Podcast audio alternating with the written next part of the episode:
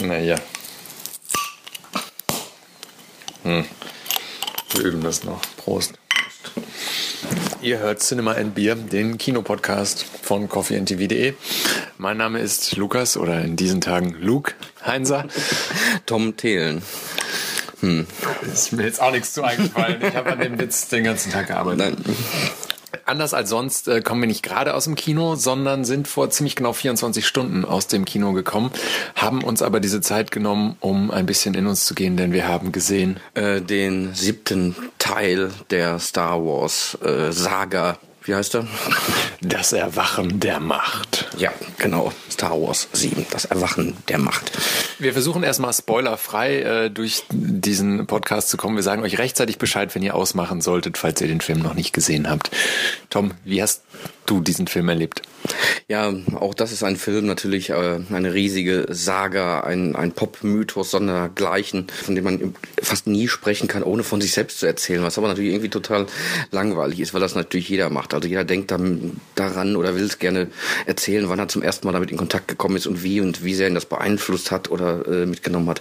Naja, damit davon verschone ich euch äh, allein, dass ich, äh, glaube ich, 81 saß ich im Kino und war elf Jahre alt und hatte Angst, dass ich rausgeschmissen werde, um den ab zwölf zu sehen, das Imperium schlägt zurück zu sehen. Du hast ihn dann aber gesehen. Ich habe ihn gesehen, ich bin nicht rausgeworfen worden. Und mein erster VHS-Videofilm war dann Krieg der Sterne. Ein paar Jahre später, das war dann der erste Teil von 77. Du hast wahrscheinlich das gleiche ungefähr in, ich weiß nicht, in Micha von. Ich habe das, äh, es gab 97 diese Wiederaufführung als digital restauriert und Greedo schießt zuerst. Äh, wir erinnern uns. Also als diese Version in die Kinos kam, da habe ich das gesehen. Tatsächlich nur dann den ersten, also äh, vierten Teil, also Star Wars oder eine neue Hoffnung, wie er jetzt heißt. Äh, den habe ich damals im Kino gesehen, alles andere dann später im Fernsehen. Und dann natürlich ähm, Episode 1 bis 3 dann so im Teenageralter bis hin ins Studium. Ja, die, diese Sachen sind mir dann schon sehr gruselig vorgekommen, wenn ich die auch jeweils heiß erwartet habe und natürlich dann auch im Kino angeguckt habe. Klar. Man kann, glaube ich, jetzt äh, nach Star Wars sagen, äh, von J.J. Abrams, der ja auch schon vorher Mission Impossible mit Teil 3 und Star Trek komplett neu äh, wieder zu Leben erweckt hat. J.J. Äh, Abrams versteht Star Wars besser als George Lucas selbst. Ja, kann man natürlich eigentlich nicht so sagen, aber wenn man halt so rückblickend dann auf die Teile 1 bis 3 äh, schaut, dann hat er, glaube ich, die Essenz irgendwie äh, besser verstanden, glaube ich, ja. Und wenn man dann bei dieser Essenz ist, ist man schon ganz, ganz, ganz tief drin in der ganzen Geschichte, in der Vorgeschichte und in der äh, Story. Das ist natürlich das Wichtigste an Star Wars, an dem ganzen Mythos. Was steckt da drin? Warum begeistert das die Leute? Und naja, mich, er hat da eine faszinierende Antwort drauf gefunden. Es ist im Prinzip wieder alles drin. Es ist äh, der Monomythos drin, es ist die Heldenreise drin und man kann das auch im siebten Teil alles nochmal machen auf eine Art. Also jetzt natürlich wieder der erste Teil einer Trilogie und die Trilogien werden wahrscheinlich auch auf eine Art relativ deckungsgleich irgendwie sein, äh, was aber ja auch formal total spannend ist, das so hinzukriegen, halt diese Schablonen übereinander zu legen in drei ganz unterschiedlichen Jahrzehnten, drei ganz unterschiedlichen Umfeldern. Äh, einfach diese Geschichte, die Jahrtausende alt ist und halt wirklich der Monomythos ist, äh, einfach nochmal zu erzählen und das aber trotzdem hinzukriegen, ohne zu langweilen. Ja, komischerweise funktioniert ja diese Heldenreisenummer offenbar ja wirklich äh, äh, von selber als Rezept. Dieses Joseph Campbell Buch der Heroes in tausend Gestalten gilt ja so als die Bibel für alle Drehbuchschreiber mit dieser Heldenreise. Und ich kann mich erinnern, dass sogar meine damaligen Kollegen aus der aus der Redaktion einer regionalen Tageszeitung mal in einer Weiterbildung damit traktiert wurden, dass sie gefälligst die Artikel so zu schreiben hätten nach der Heldenreisentheorie. Es ist tatsächlich auch äh, Workshops für Dokumentarfilme fürs WDR-Fernsehen werden auch nach der Heldenreise vorgetragen. Das ist ja. Ja, und äh, wir sehen offenbar, man kann damit alles machen. Ich weiß zwar nicht, wie, wie die, die Lokalredakteure das hinkriegen sollen, aus dem Opa, der sich über den kaputten Gulli beschwert, eine Heldenreise zu machen. Aber Verleger träumen natürlich von solchen Sachen, dass sich das dann hunderttausendfach verkauft. Ganz anders natürlich die Heldenreise, die wir jetzt vor uns haben, die sich tatsächlich verkaufen wird wie geschnitten Brot. Da äh, ist von auszugehen. Ja, ich habe heute die ersten Zahlen gesehen, habe sie natürlich sofort wieder vergessen, weil das immer so Größenordnungen sind, die ich mir überhaupt nicht merken kann. Aber allein am ersten Tag in Großbritannien über 700.000 Zuschauer. Das deutet alles darauf hin, dass dieser Film binnen kürzester Zeit äh, womöglich auch Avatar von Sockel des erfolgreichsten Films aller Zeiten stoßen wird. Ja, das Ganze, was wir gerade alles erzählen, das äh, zeigt natürlich alles, was um diesen Film herum alles geht. Eigentlich, wenn wir jetzt aber zum Film kommen äh, wollen würden, äh, man könnte noch weiter erzählen von diesen Heldenreisen, von den Mythen, von, weiß ich nicht, vom Parzival und äh, was da alles drin vermatscht worden ist. ist. wirklich jede Kultur irgendwie mit drin, was aber natürlich auch, also Filme werden ja heute tatsächlich auch international so vermarktet, dass irgendwie dann ein Asiate drin ist, ein Schwarzer drin ist, äh, dass es irgendwie alle Leute von überall anspricht und das ist natürlich in Star Wars immer schon mit drin gewesen, aber jetzt ist es ganz besonders drin. Es ist einfach alles, ich glaube, egal in welcher Kultur man aufgewachsen ist, man findet was wieder. Ja, es, man kann natürlich so ein bisschen thesenhaft beschreiben, dass das auch ein Siegeszug von so einer Hippie-Bewegung ist. Als die Hippie-Bewegung in Amerika der 70er Jahre diese ganzen asiatischen Philosophien entdeckt hat und diesen ganzen Kram, so ein bisschen Rückkehr zur Natur, Psychedelik, war natürlich George Lucas mittendrin. Er sah ja damals auch so aus, sieht ja heute immer noch so ein bisschen so aus. Und das hat er ja alles in Star Wars reingepackt. Und inzwischen hat haben wir ja den Wiedergänger von sowas wie dieser amerikanischen äh, linken Gegenkultur, die heißt dadurch Esoterik, hat genauso Siegeszug durch die Welt gemacht. Und vielleicht kann man den Film jetzt dann auch als ein bisschen esoterisch sehen, wenn man mal ein bisschen böse sein will. Ja, wobei da kann ich jetzt schon sagen, fand ich Episode 1 mit irgendwelchen Bakterien im Blut, die dann die Macht darstellen sollen und sowas. Äh, dann lieber Esoterik als, als dieser Quatsch. Ja, das war vielleicht ein Anschluss natürlich an das, an das Nebenparalleluniversum von Star Trek, wo natürlich viel, viel mehr Wissenschaft drin ist und vielleicht war es auch ein, ein Symptom der Zeit. Wollen wir jetzt in die Geschichte einsteigen? Ja. Wenn ihr den Film noch nicht gesehen habt und noch sehen wollt, solltet ihr jetzt diesen Podcast ausschalten und vielleicht später weiterhören. Wir geben euch ein bisschen Zeit.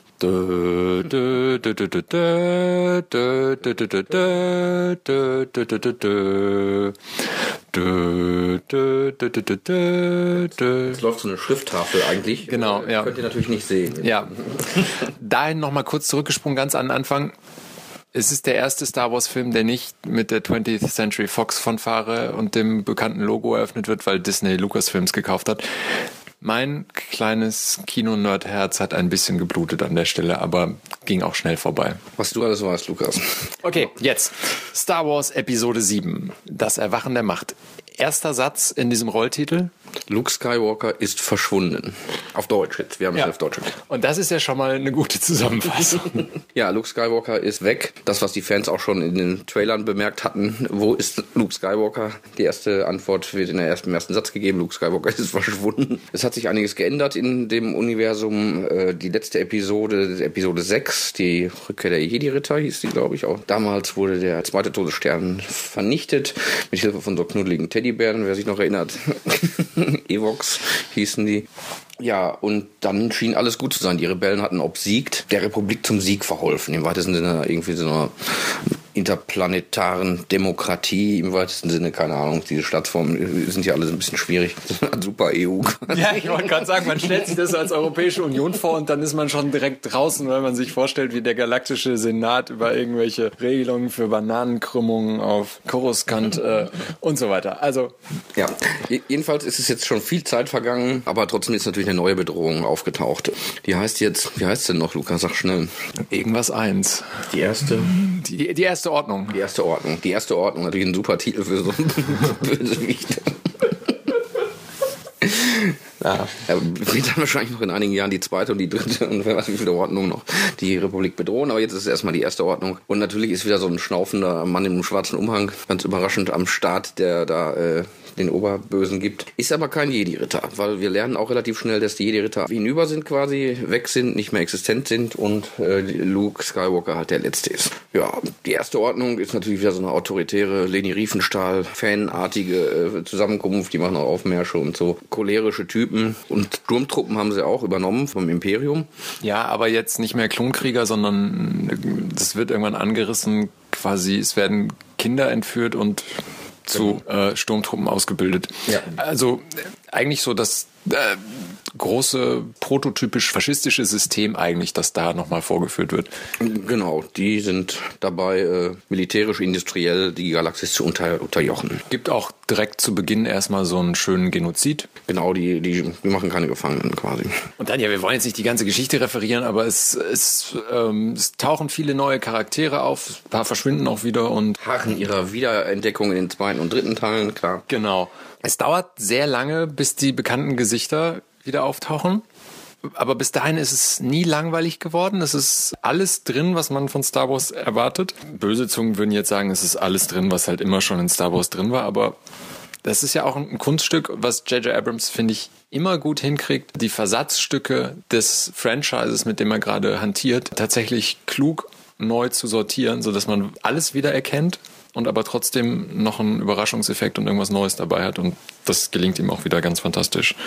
Die einen sagen schamlos, die anderen sagen charmant. Beides äh, bezieht sich dann auf Diebstahl, geistigen Diebstahl. Es ist aber auch der ganze Look. Es, es sieht nicht aus wie ein Film von 2015, sondern es, es hat irgendwie so ein, ja, schäbig ist das falsche Wort, aber es hat so, so ein leicht ange grunchten Look, der es durchaus plausibel macht, dass der Film auch in den 80ern kurz nach Rückkehr der Jedi-Ritter gedreht wurde, weil irgendwie der Look ist halt auch extrem gut daran angepasst. Anders als die Episode 1 zum Beispiel. Ja, das gute alte Steampunk-Motiv, was George Lucas war, auch aus Not natürlich benutzen musste, weil es weil er 1977 halt noch nicht der zweitreichste Filmemacher der Welt war. Das ist natürlich auch ein ästhetisches Prinzip. Das kommt natürlich gut. Da alte abgewetzte Lederjacken und so kaputte Raumschiffe, die so ein bisschen angerostet sind, äh, das ist natürlich nicht die Star Trek-Welt. Das ist natürlich die Star Wars-Welt. Und äh, das kriegt er wieder sehr, sehr, sehr liebevoll hin. Und sehr, sehr ja, das, da, da stehen die Fans drauf einfach. Dann irgendwann tauchen dann tatsächlich bekannte Gesichter auf. Als erstes Han Solo und Chewbacca. Exakt, genau. Ja, da, also ich habe den, den brüllenden Löwen halt nicht vermisst, aber fast hätte ich äh, da ein Tränchen verdrückt, als Han Solo um die Ecke kam, so der angegraute Harrison Ford angegraut, schon fast untertrieben natürlich, der ist schon gut ergraut. Das ist zum Glück bei Chewie nicht passiert, das hätte sehr komisch ausgesehen, finde ich. wäre auch eine schöne Pointe gewesen, wenn der komplett ergraut wäre. Aber der hat noch nicht mal Strähnen, wenn ich das richtig gesehen habe. Ja, und die tauchen dann auf und ab da ist dann die Handbremse endgültig gelockert und ab da geht's dann furios durchs Universum. Der ganze Film ist mit zwei Stunden acht Netto-Laufzeit, also zwei Stunden 15 mit Abspann, wirklich kurz, muss man heutzutage sagen. Also Christopher Nolan hätte vier draus gemacht.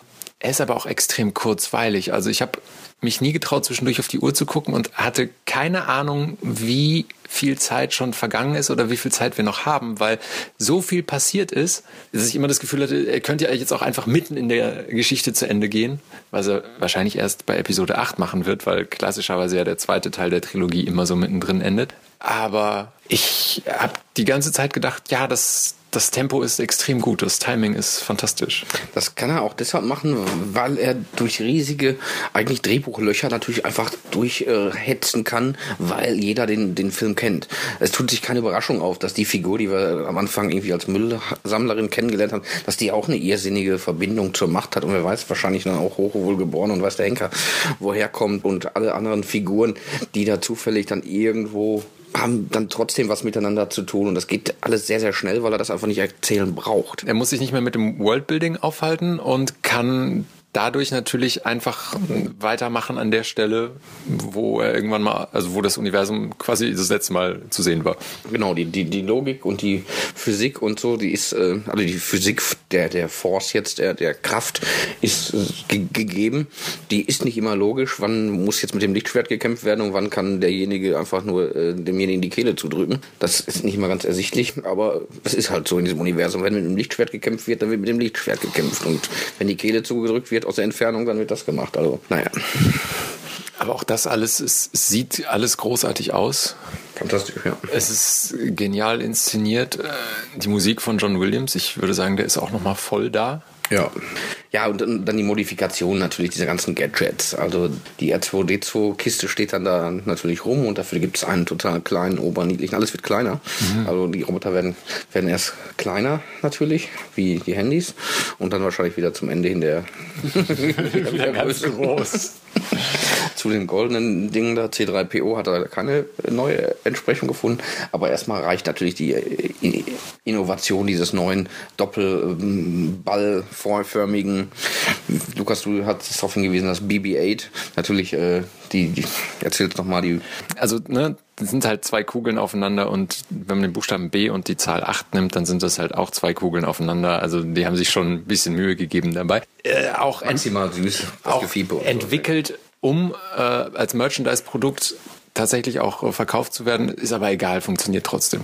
Ja, da ist natürlich auch wieder so ein Basisunterschied zu so einem, zu so einem Star Trek-Dings, wo dann zwar ein Roboter also mit, mit menschlichen Zügen ausgestattet ist wie Data, aber der die ganze Zeit damit kämpft, wie er das mit den menschlichen Zügen hinkriegt. Dass dieser, dieser Roboter natürlich unfassbar wie, wie, wie, wie ein Tierchen emotional reagiert, warum auch immer, äh, das, das ist da völlig außer Frage. Ne? Also da, der ist eine, einfach eine menschliche Figur in seinem Verhalten. Also eigentlich eher wie so ein, so ein Hündchen. So ein Hund, ja. ja klar. Aber äh, wie er das macht und warum und was dahinter, das spielt natürlich in so einem Zusammenhang wie Star Wars keine Rolle. Der ist einfach süß. Naja, dann kommt Prinzessin Leia wieder, die jetzt General ist. Es tut sich ein fantastischer Dialog auf beim Wiedersehen. Wie gesagt, das kann man alles, das ist ein Riesenspoiler. Der erste Spruch von Han Solo ist halt, äh, du hast deine Frisur geändert, weil jeder Mensch in, in, ganz Westeuropa, der weiß bei Prinzessin Leia, dass sie diese Schneckendinger über den Ohren hat in allen Teilen. Also diese, ja, Schnecken. Ja, ich glaube, die Zöpfe. Fachbezeichnung ist Schneckendinger, ja. Auch sonst ein, ein tolles Aufeinandertreffen zwischen Harrison Ford und Carrie Fisher und äh, großartiger Dialog und man erfährt dann, dass es in der Familiengeschichte der beiden, sie haben sich offensichtlich länger nicht mehr gesehen, ein äh, dunkles Kapitel gibt. Klar. Ich weiß nicht, ob wir das alles so, so konkret jetzt da, da erzählen sollten. Es also, hört jetzt keiner mehr zu, der den Film noch nicht gesehen hat. Bist du sicher, Lukas? Ich habe Angst. Ich kann das, ich bringe das nicht, ich bringe das nicht über mich.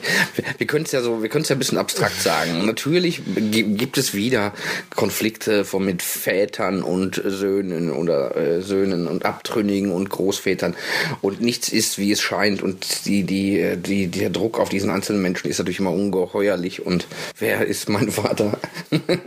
also er sprichwörtlich sprichwörtlich für, für, für Star Wars. Ähm, ja, auch da kriegen wir wieder ganz, ganz reichlich vor. Tragischer als sonst geht aus.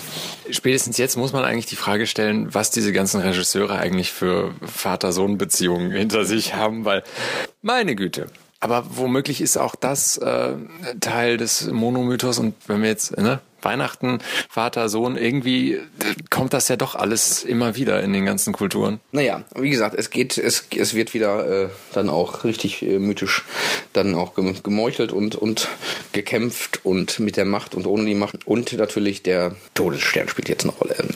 Ja, aber es gibt natürlich ist dieser neue, wie heißt das Ding? Keine Ahnung. Du nicht auch Todesstern? Nee, er heißt anders, aber sie, sie zeigen mal eben kurz in so einer äh, Simulation, dass das Moped natürlich hundertmal größer ist als der Todesstern und äh, der zweite, der schon viel größer war als der erste. Wenn ich das richtig verstanden habe, ist das Konzept von diesem Ding, die Energie einer Sonne jeweils einzusaugen, zu bündeln und damit dann aus sehr weiter Entfernung andere Planeten zu zerschießen. Ja, kann man so sagen, genau. Und das muss natürlich verhindert werden. Und da das Ding zwar total mächtig ist, aber mal wieder über total minderwertige Verteidigungsmechanismen verfügt. Ich weiß nicht, die Ingenieure des Imperiums haben wahrscheinlich irgendwie angefangen in der Elbphilharmonie und am BER und ja, das hat man davon. Ja, jedenfalls sind diese Dinger neigen dazu, an einer Stelle getroffen zu werden und dann komplett quasi zu zerfallen. und äh, naja, vielleicht, also ihr solltet ins Kino gehen, da, da werdet ihr vielleicht sehen, vielleicht passiert es ja. Ja, dann äh, lass uns nicht die ganze Handlung hier so detailliert abhandeln. Lass uns noch mal ins, ins Große gehen. Also ich war tatsächlich schwer begeistert. Ich habe da zwischendurch gesessen und mich gefühlt wie nicht mehr seit ich, keine Ahnung, zwölf war oder so im Kino. Es war tatsächlich wirklich so, ich hatte große Augen. Ich habe mich gefreut. Natürlich legt es dieser Film darauf an und natürlich könnte ein neuer Film, der nicht aus irgendeinem Franchise kommt, sowas gar nicht bei mir auslösen, weil das natürlich Knöpfe drückt, die irgendwie vor Jahrzehnten bei mir verkabelt wurden. Aber trotzdem, ich habe da gesessen und ich habe zwischendurch mich so gefreut. Ich habe gelacht. Ich habe ich war erschrocken. Ich, ich bin in, in manchen Szenen zusammengezuckt, was mir im Kino jetzt doch eher selten passiert. Gut, ich gehe in keine Horrorfilme, aber trotzdem, ich zuck normalerweise nicht zusammen. Es war irgendwie alles drin, was ich an Reaktionen an mir selbst im Kino erleben möchte und ich bin da wirklich mit strahlenden Augen rausgekommen, wie ich seit wahrscheinlich wirklich 20 Jahren nicht mehr aus dem Kino gegangen bin. Ja, äh, das hätte ich natürlich auch alles sehr gerne gehabt, aber äh, war nicht, war nicht ganz so. Andererseits hat er mich, hat er mir auch extrem viel Spaß gemacht. Es gab viel, viel wieder zu entdecken, wieder zu sehen und er hat schon auch das, das Gefühl gegeben, dass es auch bei den frühen Filmen für, für mich gab, so dieses Universum zu entdecken und so die Figuren. Und äh, bei mir war es eher so in den Momenten, wo diese alten äh, Typen auftraten, natürlich auch so ein, so ein, ein bisschen sowas melancholisch äh, Zeit vergeht äh, Dings. Ne? Ich bin halt da auch in einem etwas fortgeschrittenen Alter vergleichsweise. Und Prinzessin Leia war, war, war ein Sex-Symbol äh, in meiner Jugend auf eine Art natürlich. Das war das taffe Mädchen von nebenan, dass die Prinzessin ist und wie die schon aussah, das war völlig, äh, die, die, die war toll. Und jetzt ist die halt ein, auch eine ältere äh, Dame. Das ist schon klar, das, wird, das spielt dann auch eine Rolle. Womit wir wieder am Anfang wären, dass man halt so einen Film fast nicht angucken kann, ohne, ohne so, so ein bisschen reingezogen, verwickelt zu werden. Aber äh, so als filmisches Werk, ja, gut erzählt, ökonomisch erzählt, Special Effects auf der Höhe der Zeit, von der Dynamik, auch nicht so ein Film braucht sich auch nicht nur in, in sowas ergehen wie viele andere Blockbuster, die wirklich dann in der zweiten Hälfte nur noch äh, Schießereien haben, weil er einfach dieses Personal und diese Momente äh, hat und, und, und um Emotionen auszulösen. Und er braucht den Zuschauer nicht mit reiner Action am Wickel zu halten. Die wollen halt, da, da braucht nur einer dieses Lichtschwert so äh, angehen lassen. Da äh, geht wahrscheinlich schon bei den meisten Zuschauern äh, der Puls hoch. Das ist, das ist halt wunderbar. Und was noch dazu kommt, finde ich, und was sehr wichtig ist, ist, es ist Humor drin. Also sie arbeiten mit diesen ganzen Versatzstücken. Natürlich gibt es Augenzwinkern in jede Richtung.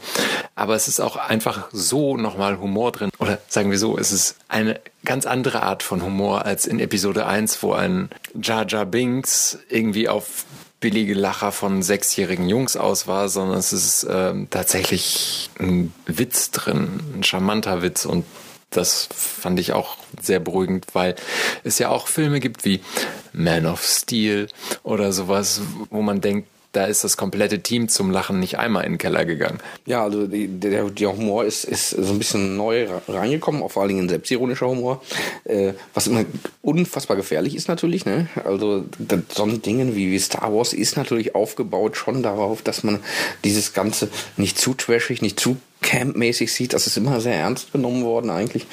Und das muss man auch.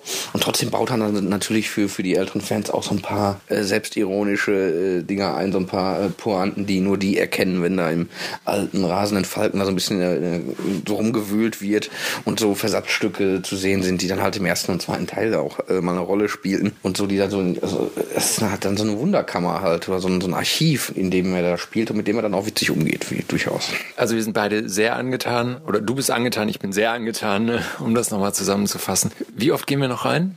Ich muss auf jeden Fall noch einmal rein, weil ich diese, diese 3D-Fassung gesehen habe. Und das ist mir echt ein bisschen zu, zu elend. Dafür, dass das, viermal, vier, fünfmal wirklich sehr, sehr geile Effekte ist. Einmal fliegt dann halt so ein Sternzerstörer da so mit ins Kino rein, also beziehungsweise in den Saal rein. Das ist in so einer, mit so einer 3D-Brille schon irgendwie ganz cool. Und so ein paar Weltraumverfolgungsjagden, sage ich jetzt mal vorsichtig, äh, macht natürlich auch Sinn. Aber die, so, so diese Gespräche, wo dann so ein halb verwaschener Kopf dann so halb links im Kino hängt und der andere dann so halb rechts, das ist dann 3D. Das geht mir total auf den Keks. Vielleicht saß auch die Brille nicht richtig, keine Ahnung. Vielleicht habe ich auch falsch eingebaute Augen. Äh, ich möchte noch mal gerne in flach sehen quasi. Ich glaube auch nicht, dass er in, in, so, einem 4, in so einer 4K-Projektion sonderlich flach wirkt. Also ja, also äh, schon die alten Star Wars, also die wirklich alten Star Wars-Filme, die 77er-Filme wirken ja im Kino eigentlich schon nahezu. Also man, man wird ja reingezogen. Also von daher hätte das jetzt auch nicht zwingend gebraucht. Ich fand es ganz schön. Ich finde ja 3D sonst meistens total überflüssig. Ich fand es ganz wirkungsvoll, aber hätte man auch ohne machen können. Das stimmt schon. Also einmal noch ohne. Und dann wird George Lucas das ja in 20 Jahren, so, so er noch leben wird, nochmal alles total verändern und noch ein paar Figuren dann zu bauen. Und dann ist es wahrscheinlich nicht mehr im 3D, sondern Virtual äh, Surround, äh, wie heißt das? Äh? Es ist dann holographisch ja. um uns herum, genau. Naja, also dieser Star Wars Mythos äh, hat eine würdige Fortsetzung erfahren. Also er ist nicht gegen die Wand gefahren worden, definitiv nicht. Und äh, er kann weitergehen. Er kann ganz großartig weitergehen. Zwei Teile kommen noch. Äh, die Regisseure sind auch schon bekannt. Ich habe sie jetzt natürlich direkt wieder vergessen. Aber äh, Also von mir aus hätte J.J. Abrams jetzt auch einfach weitermachen können, aber warten wir einfach auf Episode 8 im Jahr 2018 dann. Ne? 2018, um Gottes Willen, ja. Ja, dann äh, bis, nicht bis dahin, sondern bis zum nächsten Mal. Schöne Feiertage, guten Rutsch wahrscheinlich auch und möge die Macht mit euch sein. Prost. Prost.